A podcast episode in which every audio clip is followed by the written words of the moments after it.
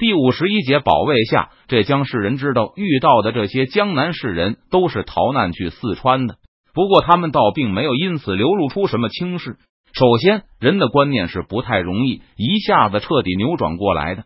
虽然现在湖州嘉兴的近身阶层已经把有出息的定义从读书出色修正为敢于拿起武器保护宗族，而且这些来四川的这北市人也都是世界观、人生观还没有定型的年轻人，但他们也不可能在这么短的时间内就看不起继续读书的年轻士人。其次。就是四川分发的那些宣扬帝国主义的小册子里，也丝毫没有贬低读书人的意思，而且把这种差异定性为分工不同。我们大汉文明既需要保卫者，也有需要保卫的东西。庄允成的一个孙子对金圣叹的儿子说道：“帝国主义理论对这种年轻人来说是最有煽动力的。我们是保卫者，而我们的文字、服饰、饮食风俗就是需要去保卫的。”如果没有了这些东西，如果每个读书人都弃笔从戎，不写文章，不传播文章诗词了，那我们和打鲁蛮子又有什么区别？和这帮这北人接触了几天后，不少无限的年轻人也去找父辈嚷嚷，比如金圣叹的儿子就突然改变了志向，不打算跟父亲去徐州教孩子念书了，而是嚷嚷着要跟这辈人去成都读军校。孩儿也是七尺男儿，要当保卫者。不当需要被保卫的，反正有弟弟们在，父亲、母亲大人也不愁膝下无人。此时，邓明也返回了成都。今天，他赶去拜见书院的陈佐才祭酒，希望后者能配合他在书院进行更广泛的帝国主义教育。现在，陈佐才才四十多岁，不满五十。不过，因为成了四川，至少是成都府的老宗师，几年前在云南还一身短衣。能飞身上马的陈把总也是大变样。现在陈佐才是一身的儒生长袍，头戴方巾，走路的时候手里永远有一根龙头拐杖，还在努力的蓄须。陈继久别来无恙。郑明看着陈佐才那颌下越来越长的胡须，觉得说不定再过两年，陈老宗师就要动把胡须染成花白甚至雪白的念头了。国公怎么这么晚才回督府？陈佐才知道邓明回四川至少两个月，但一直待在徐州那边。两天前才刚刚返回成都，还举行了一场盛大的凯旋仪式。现在书院已经开了一个体育系，系主任当然就是帝国议员格日勒图教授。系里面有一半的老师都是格日乐图主任的蒙古老乡，前禁卫军同袍，其他的也基本都是退伍军人。凯旋仪式那天。格日乐图作为议员，不好意思去凑热闹，可全系的老师都跟着一起去抢钱去了。这些体育老师的收获还蛮不错的。昨天在系里大笑打嚷，互相吹嘘着自己的收获。陈继久的办公室虽然距离很远，都听得一清二楚。还不是因为童秀他们要看我军获胜的证据。邓明无奈的说道：“自打从缅甸回来那次开了恶例后。”四川童秀才就认为保国公得胜回来，他们必须要白吃一顿。在叙州，邓明被欢迎的帝国国民拦住，不得不分银子给大家。还见者有份的，请在场全体童秀才喝酒后，听到风声的成都人就望眼欲穿的等着邓明回来。这次从城外赶来的那些人啊，我卖了好几个月的翡翠和象牙，攒了一大笔钱才回来的。本以为就是绰绰有余。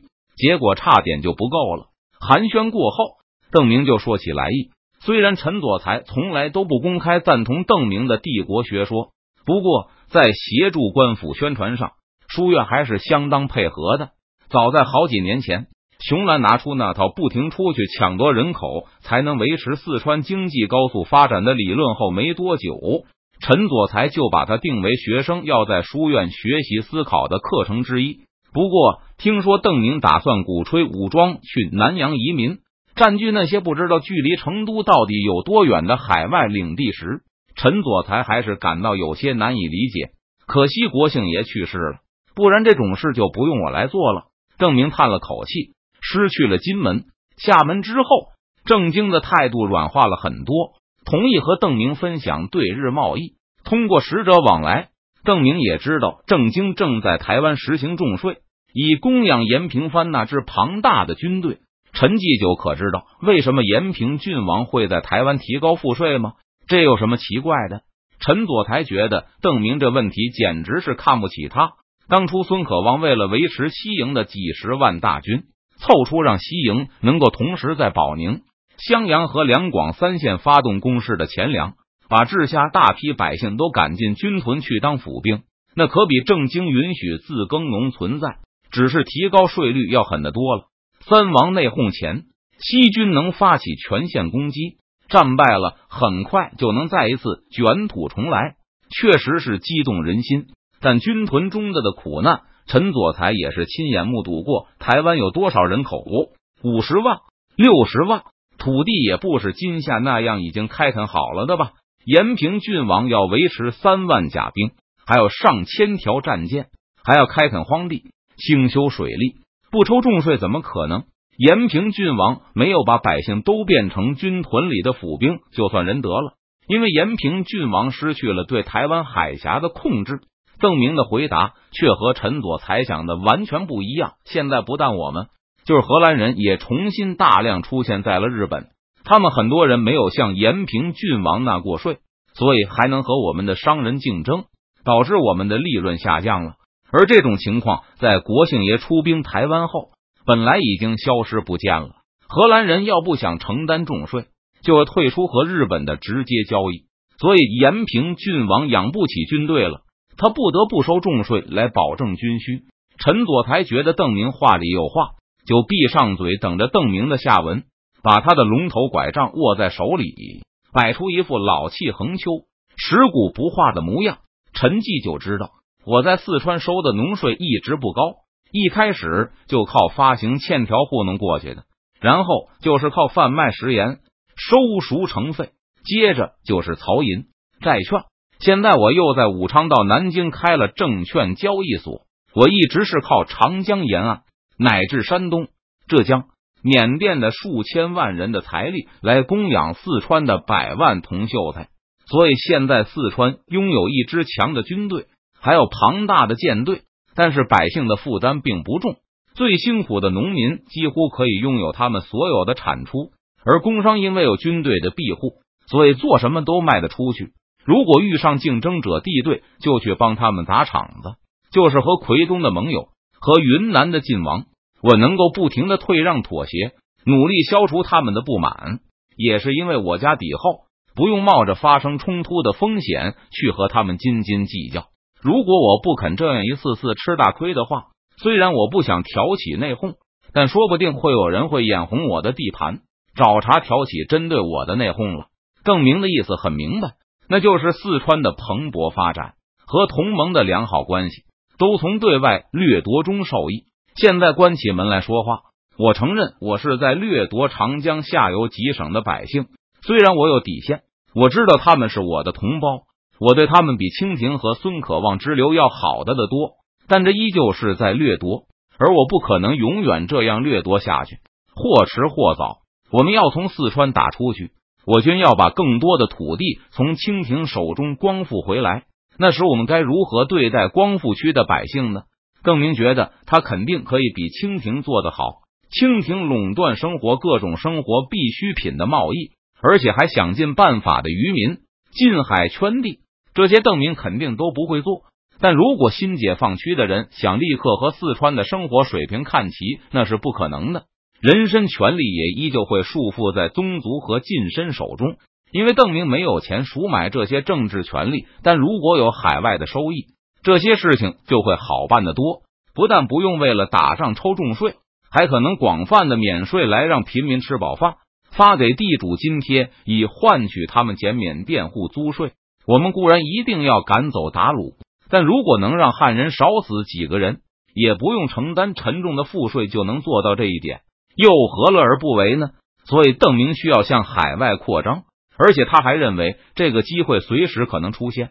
因为英国绅士称，他们的祖国对荷兰人垄断海上贸易，西班牙人垄断南美金银，已经到了忍无可忍的地步了。在邓明看来，现在英国人对荷兰人和西班牙人的观感和德国在一二次世界大战时对英国的看法差不多。而且邓明还记得，在他前世。当德国跳出来挑战英国时，日本做的就是在亚洲一个劲的横划拉，先是装成英国的朋友发了一笔财，然后就撕破脸直接下手抢。如果不是日本实力太弱，而且德国的两次挑战都失败了，再加上美国这个巨无霸，日本本来说不定能捞到比德国这个挑战者更多的好处。不过现在并没有美国。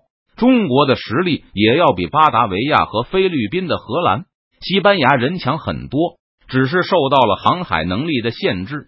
更重要的是，根据邓明的经验，英国这个挑战者还成功了。我已经写信给了英国国王，说我认为利润良好的象牙、黄金、丝绸贸易完全应该掌握在他伟大的王国手中。这位大王刚刚夺回了被篡夺的王位。肯定想对外发动战争，确立一下权威的，而且还能发笔财用来笼络人心。邓明一直致力于给英国和荷兰的关系火上浇油，现在没有郑成功，所以邓明打算仿效前世日本的战略，先化妆成荷兰的朋友，做做军火买卖，更广泛的参与到荷兰的贸易网络中去，顺便再购买些荷兰的船只。聘请些造船工程师来帮助荷兰解决军费问题。等英国人继续挑战，邓明手里的船只也准备的差不多后，就可以学日本的下一步战略了。邓明给陈佐才解释了很长时间，让对方意识到南洋拥有巨大的潜力，可以为中国提供巨额的粮食，更能通过贸易获得超过农税的金银收入，还能用这些收入收买暹罗。日本的雇佣军去帮中国人打仗，不过要想从西方殖民者手中夺取大片的土地和粮港，就需要提前做准备，需要进行武装移民，需要敢于出海冒险的的汉人。等时机成熟的时候，这些散布在南洋的汉人据点和武器开垦团，就是中国远征军的基地、向导和兵员补充。证明已经把这些东西都整理成小册子。打算鼓动四川人组织类似东印度公司之类的东西，招募福建、广东、山东沿海地区的平民组成垦殖团出海。四川会提供步枪和军事训练，而舟山的闽军会帮助他们抵达目的地。现在无论是巴达维亚还是菲律宾，控制的也都是一些两港据点而已。只要垦殖团避免与荷兰、西班牙人正面冲突，再加上一些外交。他们要面对的敌人就是一盘散沙的南洋土著，关键还是要敢于保卫自己利益，不是逆来顺受，而是向试图抢劫的土著开枪。邓明希望利用地理优势和人口优势，尽快的让南洋出现大批的汉族武装农民。这就必须要通过成都书院来进行宣传，先把垦殖团的领袖们培养出来，再让他们去招募武装农民。华夏、夷狄。禽兽，陈佐才翻了翻邓明准备好的教材，小声说了一句，但随即又变回刚才那副老气横秋的模样。国公这话，老夫不能赞同。我泱泱中华一贯讲求以德服人，这种有违人数之道的东西，老夫是不同意的。不过圣人也说过，开卷有益。陈佐才把邓明给他的小册子收到了袖子里。既然国公写了，那就给学生们瞅瞅吧。多看两本书总是没有坏处吗？